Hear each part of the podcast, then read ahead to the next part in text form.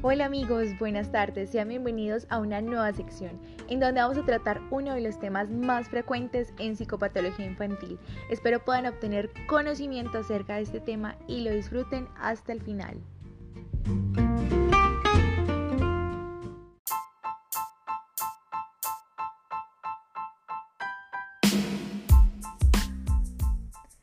El presente programa les daremos a conocer el trastorno por déficit de atención con hiperactividad o más conocido como TDAH, el cual es un trastorno presente en diferentes ámbitos de la vida y muchas veces por falta de información pasa desapercibido como un problema que puede afectar principalmente la calidad de vida de los niños.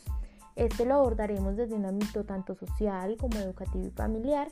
y vamos a tomar en cuenta el punto de vista de un profesional y la experiencia de un cuidador de un niño con TDAH.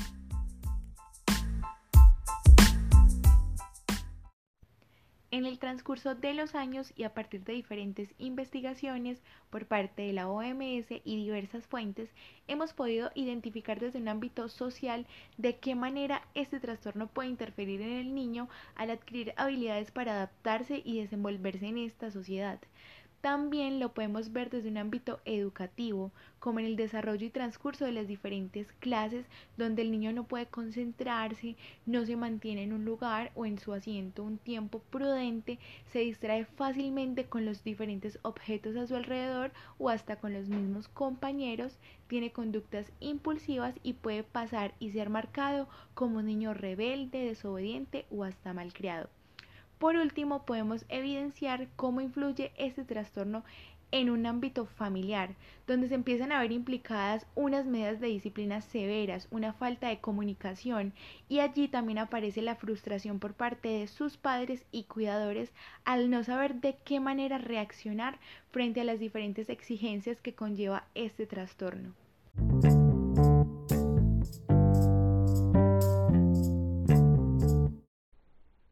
Este trastorno ha tenido una alta prevalencia en Colombia. Se ha reportado en diferentes estudios, tanto nacionales e internacionales, que la tasa oscila entre un 5 y un 10% de los niños en edad escolar. Este trastorno se da con mayor frecuencia en la infancia, pero puede persistir durante las etapas de adolescencia y de edad adulta.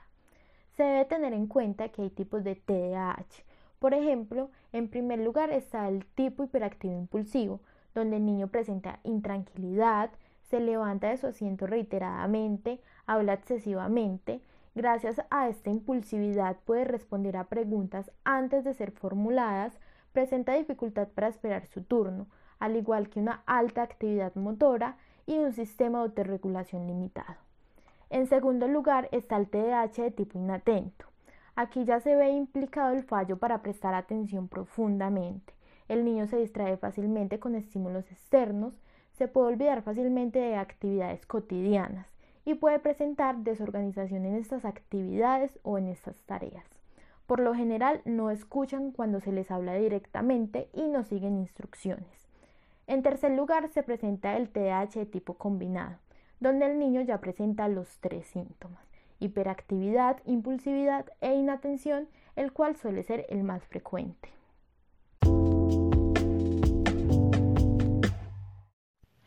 En los últimos años, la importancia de la calidad de vida en relación con la salud en la infancia ha aumentado y esto es gracias a las diferentes publicaciones científicas sobre este tema. También ha aumentado el desarrollo de instrumentos para su evaluación. Hay un concepto que me gustaría compartirles el cual nos da una definición acerca de la calidad de vida. Esta definición no la brinda la Organización Mundial de la Salud como el completo estado de bienestar físico, psíquico y social, y no solo la ausencia de enfermedad o discapacidad. En un estudio de investigación sobre calidad de vida de los niños con trastorno por déficit de atención e hiperactividad, en el año 2009 se identificaron datos muy interesantes, donde padres de niños con TDAH expresan efectos negativos en la calidad de vida en diferentes aspectos psicosociales, logros y evaluaciones. Pero también por el contrario, se encontró que los niños que padecen este trastorno evalúan su propia calidad de vida de manera menos negativa. Debemos tener en cuenta también que el concepto de calidad de vida es subjetivo y es de suma importancia la opinión o el informe del propio niño, por ejemplo en el impacto que en ciertas situaciones esto puede generar en sí mismo, lo cual también es complicado en niños más pequeños, de edades de 7 u 8 ya que pueden carecer de la comprensión de habilidades para realizar una autoevaluación es importante también reconocer que el infante con TDAH se encuentra en una situación de desventaja y no es solo por las consecuencias de déficit, sino porque hay condiciones limitadas en ciertas actividades y poca participación social. Aquí se puede ver la importancia de las características de su entorno y también de la interacción con el paciente con TDAH, donde se empiezan a manifestar diversas dificultades de adaptación en el desarrollo del niño. A continuación se dará una entrevista la cual se le hizo a una cuidadora de un niño con TH.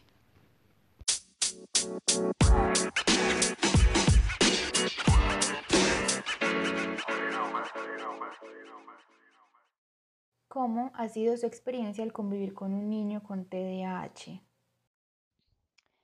Mi experiencia fue un poco compleja al principio porque no tenía la suficiente experiencia con este tema, pero a medida que fue pasando el tiempo y pude convivir más con el niño, entendí que día a día es un reto tanto para el niño como para su cuidador, porque para cada actividad que se vaya a realizar con el niño eh, hay que utilizar métodos o patrones diferentes para poder captar mejor su atención. Según su experiencia personal y según lo que ha podido observar, ¿cuáles son los mayores retos que se presentan en la vida de un niño con este trastorno? Para mí, el mayor reto que se les presenta a los niños eh, con este trastorno es el convivir con más personas que no conocen sobre este tipo de trastorno. Eh, ya que los pueden llegar a juzgar desordenados o, o malcriados y hasta pueden llegar a decirles cosas ofensivas o incluso gritarlos. Y eso es algo que es algo muy malo para ellos. ¿Qué estrategias ha implementado en cuanto a métodos de enseñanza y de adaptación? La principal estrategia que he implementado es hacer que el niño se sienta como el centro de atención para realizar ciertas tareas o actividades en casa o también en el aula, eh, siendo siempre muy positiva con él y felicitándolo constantemente. Esto ha ayudado a que el niño sienta un estímulo por cada actividad que va realizando y lo mantienen un poco más concentrado. Por otro lado, eh, también he implementado en mutuo acuerdo con él una serie de mm, tareas que él debe realizar en su día a día. Y esto ayuda a que se adapte a cumplir con una serie de normas tanto en el hogar como en el colegio. Bueno, muchísimas gracias por haber participado durante esta sesión.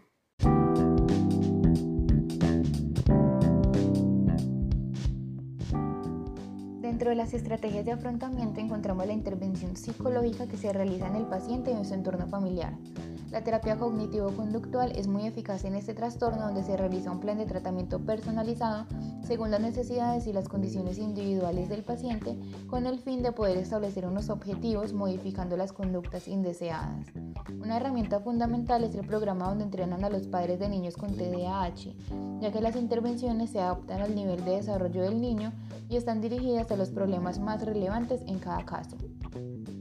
Es importante establecer buenas relaciones con colaboración por parte de sus padres y profesores para llegar a mejorar el desarrollo de las habilidades adquiridas, desarrollar interacciones positivas de padres e hijos, una modificación en las estrategias de educación, generar un cambio en la regulación de sus emociones y en las habilidades sociales del niño. Es necesario tener en cuenta la importancia de la aceptación, tanto por parte de los padres y cuidadores como por parte del niño que lo padece, para que haya una actitud positiva hacia los diferentes retos que pueda traer este trastorno en la vida de las personas involucradas.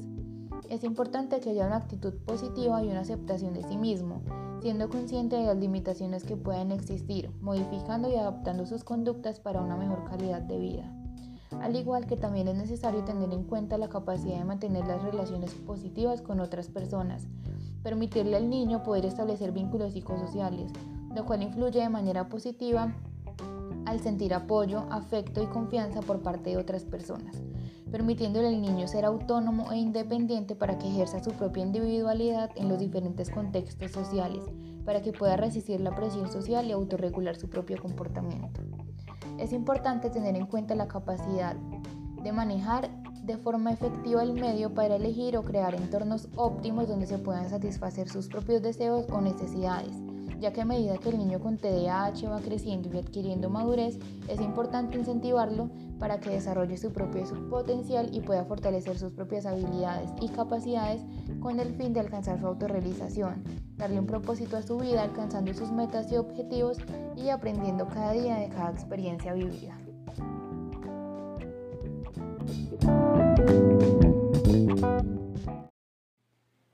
A continuación vamos a tener la opinión de un profesional en psicología clínica.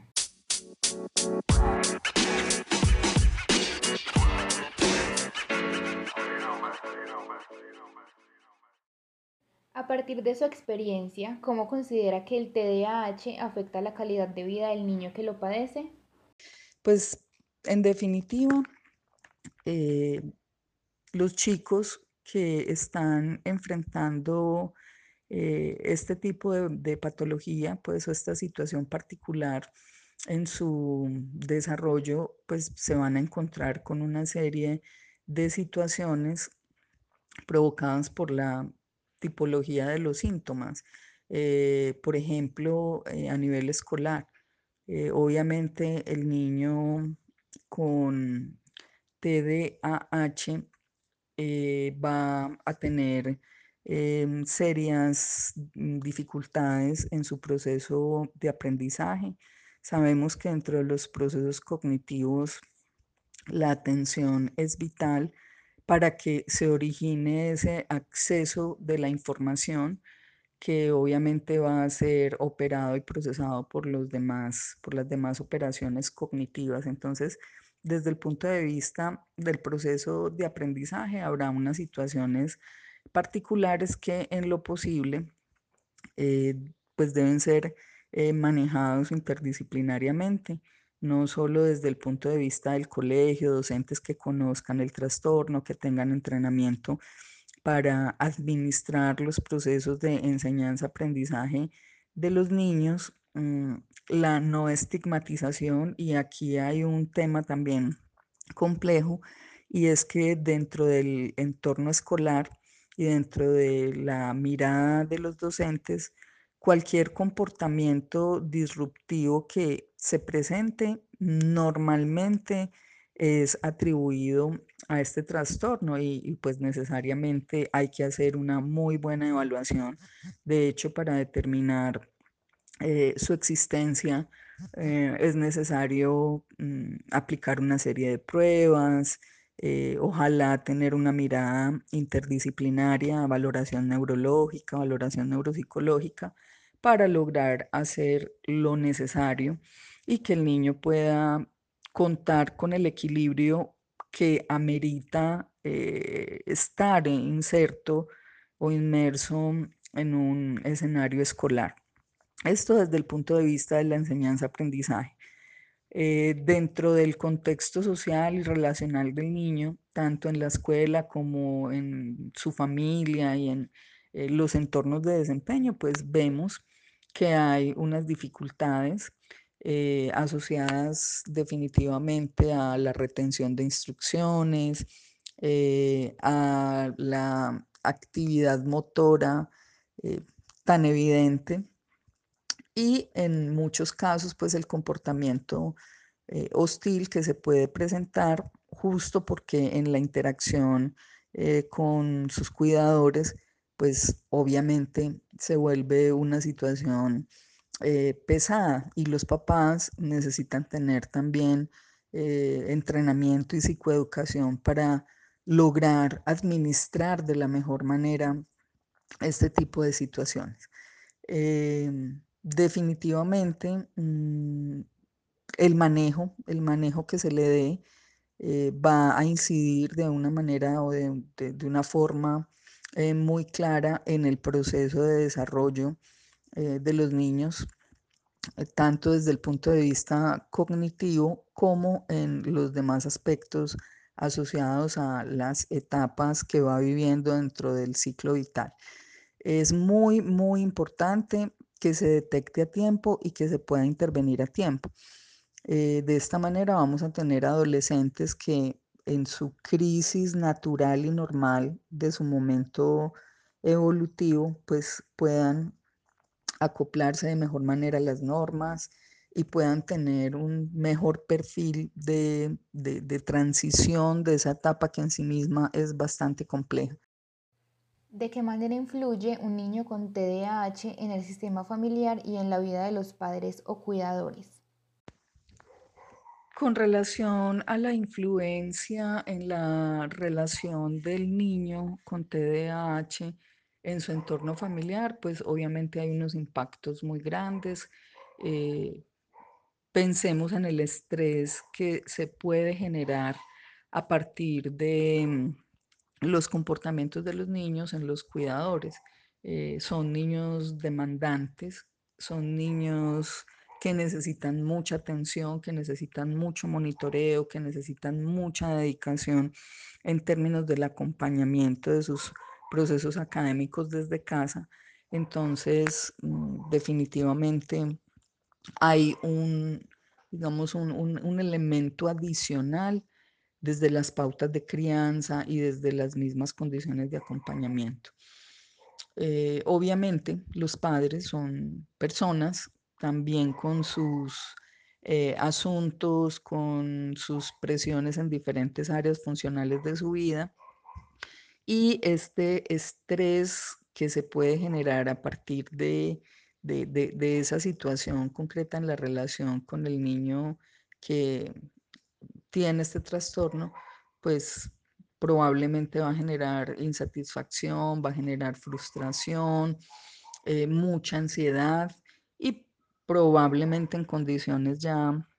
mm, extremas eh, puede incluso eh, afectar el estado de ánimo hasta llegar a una depresión. Yo he conocido algunos casos relacionados con esto y creo que los papás, además del entrenamiento en la administración de los niños o la administración del trastorno, necesitan también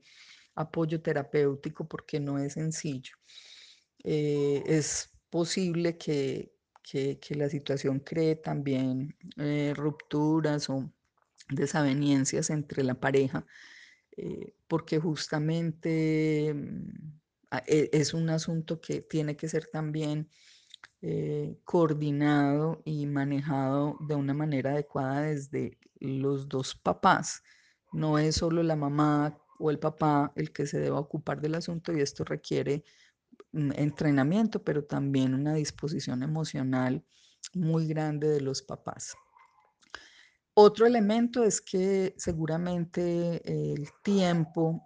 que van a poder dedicar los papás con esta exigencia adicional para ellos, para su relación de pareja, para sus actividades laborales, de recreación, eh, en todos los espacios de su vida, en los espacios de desempeño familiar, pues también hacen una gran exigencia. Cuando hay otros hijos, ¿sí? Entonces, si la atención está muy focalizada en el niño con el trastorno, pues también sus hermanitos pueden eh, vivir los efectos de, de, de, de pronto la falta de atención de los papás. Muchas gracias por haber participado durante esta sesión y por habernos brindado aportes que nos permitieran conocer más acerca del trastorno del TDAH.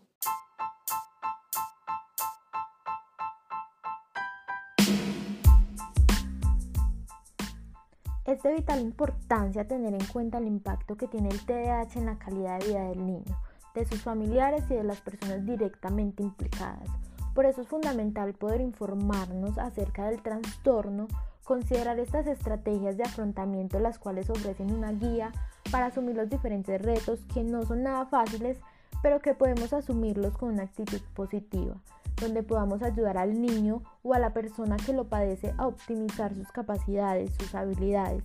incentivarlos a que crean en la idea de que todo lo que se proponen lo pueden lograr, darles la oportunidad de hacer las actividades que otros niños o que otras personas hacen y no limitarlos, ayudarlos a poner metas y objetivos en su vida y poder mejorar estos ámbitos sociales, académicos y laborales que se ven significativamente afectados. Entonces la invitación es que si tienen un familiar, amigo, conocido, el cual se identifique con estos síntomas, puedan advertir o ayudar para poderle hacer un diagnóstico oportuno y por ende su respectivo tratamiento. Agradecemos a todas las personas que participaron hoy en este espacio y esperamos que les haya quedado claro el tema de TDAH en niños.